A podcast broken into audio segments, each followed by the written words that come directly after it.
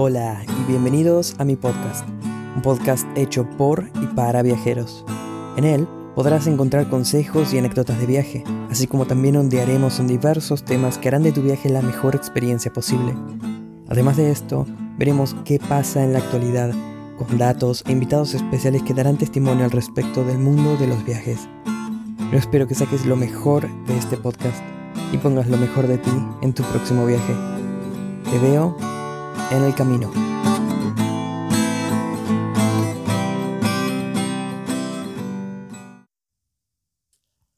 Bueno, bienvenida gente viajera a un capítulo más para este podcast llamado convenientemente igual que en mis redes sociales. Rodri en viaje, así es como me encuentran en Instagram y demás, se hacía publicidad al comienzo del podcast. Ahora en serio, Bienvenidos a este podcast hecho por y para viajeros, en el cual ustedes que están buscando salir de viaje van a encontrar herramientas, van a encontrar experiencias, anécdotas, consejos, todo lo que puedan utilizar para sus próximos y futuros viajes. Y para vos que estás viajando quizás, encontrémonos, crucémonos en el viaje, ¿por qué no?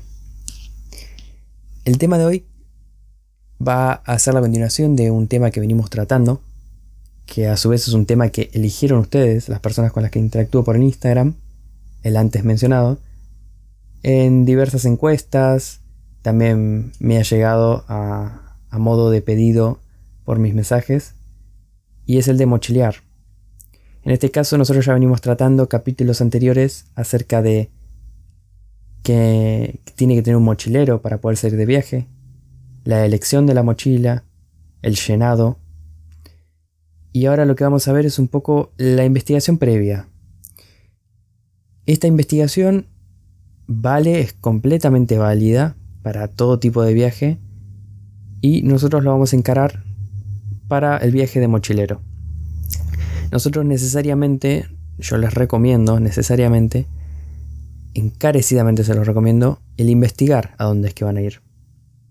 Todo esto de lo que yo voy a hablar de ahora en más no es definitorio, lo cual implica que ustedes pueden irse de viaje sin averiguar todas estas cosas. Pero en la medida que ustedes más sepan a dónde van a ir, mejor preparados van a estar para las inclemencias que pueden aparecerles en el camino. Entonces, ¿qué yo, Rodri, me pregunto a la hora de viajar a un nuevo lugar? Bueno, lo primero lo que yo me pregunto y que los invito a pensarlo conmigo es ¿dónde quiero ir? Y presten atención porque yo no me pregunto dónde puedo ir.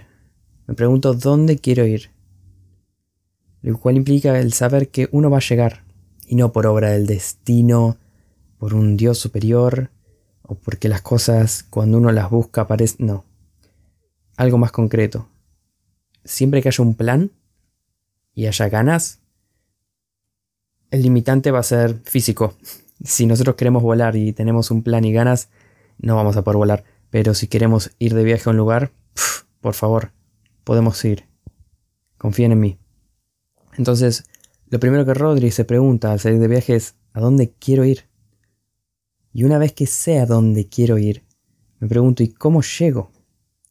Porque no es lo mismo desplazarme de una ciudad a otra, que de un país a otro, que de un continente a otro. Y tenemos diversos medios de transporte, como puedo nombrar un bus, un avión, un barco teniendo estos últimos eh, sus ventajas ilimitantes, ¿no? Entonces, pienso a dónde quiero ir, busco los medios de transporte con los que puedo acercarme a ese lugar y pienso, una vez que llegue, ¿qué estilo de viaje pienso tener? Y esto es muy importante porque no va a ser lo mismo el gasto que voy a tener yo como campista, ¿okay? armando mi, mi, carpa, cocinando en mi cocinilla, em, quizás haciendo voluntariados en los cuales intercambio algunas horas de mi trabajo por hospedaje y comida, que hospedándome en un hotel, que hospedándome en un hostel, que arrendando lugares. No va a ser exactamente la misma vida si viajo solo, que si viajo con un acompañante, si viajo con un niño a cargo, que aclaro que se puede, y no es lo más frecuente, pero sucede, Así que aquellas personas las cuales piensen que tener un hijo en este momento es un limitante, tengan muy en mente que siempre hay momentos para todo y que hay ciertas edades las cuales es más complicado que otras, pero no es un limitante real. Todo esto lo pueden planear y no duden en que van a poder ser de viaje. Bueno, no nos frenemos y sigamos con esto. Tenemos el lugar, sabemos cómo llegar y ya pensamos qué tipo de viaje vamos a hacer. Entonces, ¿cuánto necesito yo para eso?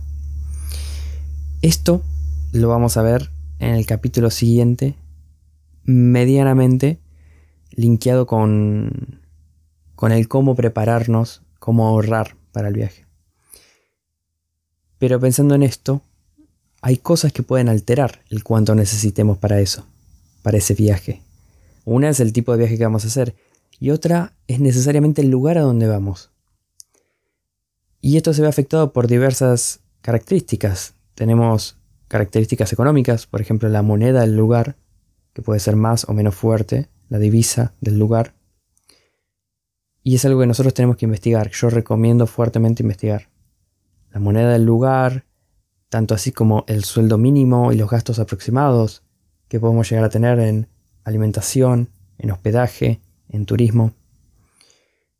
Hay cosas que también nos van a, limitar, perdón, y no solo en lo económico, sino que son, por ejemplo, las ambientales, en lo que respecta a la temperatura o a la altura. No es lo mismo ir a lugares con altura al nivel del mar o incluso inferior que a alturas de 4.000, 3.000 metros sobre el nivel del mar.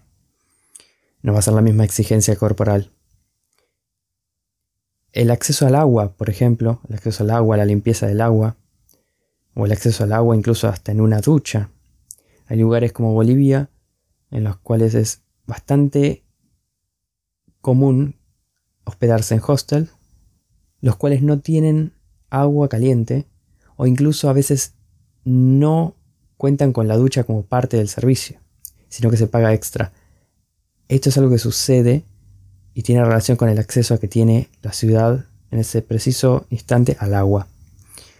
Eh, lo mismo para el agua potable. Eh, otra cosa importante que a tener en cuenta para mí es algo que conlleva que muchos teman por el salir de viaje, el cual es el enfermarse el tener alguna afección. Y por eso creo que es importante enterarse, informarse de qué enfermedades son más comunes en el lugar a donde vamos a ir. La fiebre amarilla es algo común, es moneda corriente. El dengue todavía es una problemática. Me parece que son cosas importantes saber y son cosas con las que teniendo esa información podemos preverlo. Por ejemplo, la fiebre amarilla tiene su vacuna, su inyección. Y en casos como Argentina, que uno se las puede dar gratuitamente, no creo que esté de más aprovecharlo. Otras cosas a tener en cuenta y que también tienen que ver con otro de los miedos que tiene la gente, que es a que los lastimen o les roben. Y son los peligros, disculpen los ruidos, ¿eh? son los peligros que puede haber, la inseguridad que puede haber.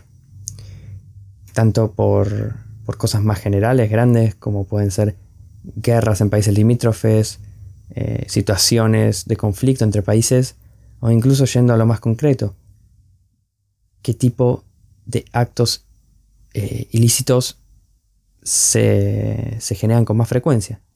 Es más común que uno como viajero resulte siendo robado mediante un hurto, retirando las cosas en un medio de transporte sin siquiera darse cuenta, o va a ser más común, aunque suene muy extremo, que alguien se interponga en mi camino con una motocicleta y armado son cosas que ojalá no les pasen, que gracias un montón de cosas a mí no me han pasado, pero que está bueno tener en cuenta porque realmente al fin del día hay países más seguros y más inseguros, pero ningún país es 100% seguro ni 100% inseguro. Cada lugar tiene sus luces y sus sombras y está bueno saber cuáles son sus puntos. De ahí en más, algo que yo les recomiendo, que al igual que todo esto no es limitante para viajar, de todas las cosas que he mencionado, estas son las que quizás nos limitan menos a nivel conocer el territorio, pero yo creo que son súper importantes. Son, por ejemplo, las costumbres, la cultura, el idioma. Yo creo que es genial no solo familiarizarse un poco con el idioma que vamos a conocer, en el caso de que vamos a un país en el que se hable otra lengua, sino también por conocer los modismos, las frases que la gente utiliza. En el caso hipotético de que nosotros hablemos español y planeemos ir a un lugar donde también se hable español, pero el uso de las palabras sea otro. Que uno pueda escuchar parse, que escuche weón, que escuche un montón de palabras con las que quizás no está familiarizado y poder llevarlas ya en la mente como quien la sabe es para mí muy importante. Puede acelerar mucho la comprensión, puede acelerar mucho el, el abrirse en lo social me parece que es algo súper aconsejable. De más, les pido que esto que voy a nombrar lo tengan muy en cuenta y que son aplicaciones y herramientas. Hay un sinfín, hay un mar de aplicaciones y herramientas con las cuales se puede trabajar durante el viaje. De las que voy a nombrar, cada una es importante en su rubro y lo que sí les recomiendo encarecidamente es que aprendan a utilizarlas antes de salir de viaje. Pueden aprenderlo durante el viaje, pero yo recomiendo salir ya con esa experiencia. Porque durante el viaje uno va a tener un montón de, experiencias y de situaciones, quizás límite, que tenga que resolver en ese momento y que esa energía la enfoque en esa situación.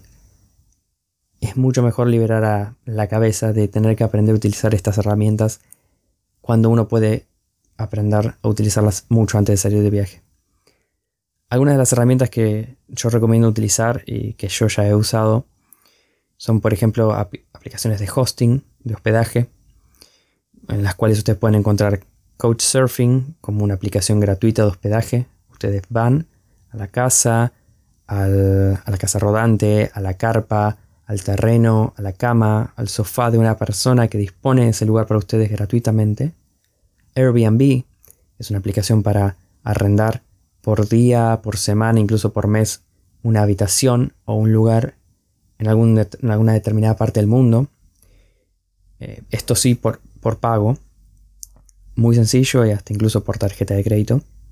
Aplicaciones como Workaway o Worldpacker, que son de voluntariado, que es un intercambio de su trabajo eh, por el hospedaje y por la comida. Aplicaciones como Warm Showers, si ustedes están planeando en viajar en bicicleta, esta es una muy linda aplicación en la cual uno como ciclista cada tanto necesita bañarse, obviamente, y básicamente la plataforma se sustenta en eso, en conectar gente que pueda ofrecerte esa ducha o incluso alojo por esa noche. Eh, luego tienen aplicaciones bastante generales, que son por ejemplo las de mapas, mapas sin conexión, algunos mapas con conexión que son muy completos, y aplicaciones de cambio de divisa, calculadoras de divisa, en las cuales nosotros podemos poner una, eh, una divisa del lugar donde estamos y compararla por ejemplo con una moneda eh, X, el dólar, el euro, el peso argentino, y tener una mejor idea de cuánto es que estamos gastando por día o invirtiendo. Algo que quiero decir, que me han corregido del último podcast y no quiero dejar que pase desapercibido, es que al momento de armar el grupo de, salud y cuidado personal para el armado de la mochila, yo mencioné que llevaba aspirinas pero creo que nombré vaya aspirina o no recuerdo cuál nombre. Y la que se consume para bajar la temperatura es paracetamol. Tuve esa corrección, la agradezco mucho. Y para el que quiera puede escuchar el podcast anterior y ver mi error. Pero básicamente quería corregirme en eso. Estas son una de las cosas que yo les recomiendo tener en cuenta antes de salir de viaje. Voy a insistir por última vez todo esto no limita que ustedes salgan de viaje. Si tienen la oportunidad de salir ahora, salgan ahora. Si tienen que aprender sobre las aplicaciones y herramientas durante el viaje, háganlo. Si tienen que aprender sobre el, tema de la altura o la inseguridad y palabras, frases y demás, incluso de cultura, aprendanlas en el momento. Pero son todas cosas que yo les recomiendo poder verlas con antelación. No cuestan nada aprenderlas, no cuestan ni plata, eh, no cuestan más que tiempo y, la verdad que yo creo que no hacen más que motivarnos a salir. Les recomiendo, como recomendación de podcast, averigüen un poco sobre Couchsurfing. Préstense, busquen información, vean opiniones de gente, no, se queden solo con con lo que pueda llegar a contarles yo en próximos capítulos, averigüen sobre Couchsurfing, sobre experiencias que haya tenido personas. Experiencias buenas, experiencias malas, opiniones, el cómo funciona. Nosotros vamos a hablar sobre esto igual, pero es lindo poder tener otra mirada, ¿ok? Y también para que puedan hacerme las preguntas que crean apropiadas, ya teniendo en cuenta que vamos a hablar de esto. En el capítulo siguiente, de todas maneras, no va a ser sobre Couchsurfing lo que vamos a hablar, sino que va a ser sobre cómo ahorrar. Cómo ahorrar para salir de viaje. Nosotros ya sabemos que vamos a salir de viaje como mochileros, ya sabemos elegir nuestra mochila, sabemos aproximadamente qué necesitamos adentro y sabemos aproximadamente con cuánta plata tenemos que irnos. Ahora, ¿cómo preparamos esa plata? ¿Cómo ahorramos? Ese va a ser tema del siguiente capítulo, el cual espero que lo escuchen. Los espero ahí, espero que esto lo hayan disfrutado, que hayan sacado algo de esto. Yo sé que quizás es más sencillo tomar un virome, un lápiz, eh, un papel y anotar estas cosas. Quizás hablo muy rápido, ya me han dicho que hablo bastante rápido. Eh, espero no dejar nada sin explicar. Si creen que hay algo que, que podría ampliar, algún tema, de que les interese que, desarrolle un poco más, no tienen más que enviarme un mensaje a Rodri en Viaje en Instagram. Voy a estarlos leyendo o escuchando eh, según lo que me manden. Eh, también recibo memes, son bien bienvenidos. Y, voy a estar desarrollando a posterior los temas de los que ustedes eh, realmente presenten un interés. Sin más que decir, gente, me despido de ustedes, los espero el próximo capítulo. Ojalá esto les deje algo, ojalá esto les ayude, los motive a viajar que es sensacional. Y bueno, los veo en el camino.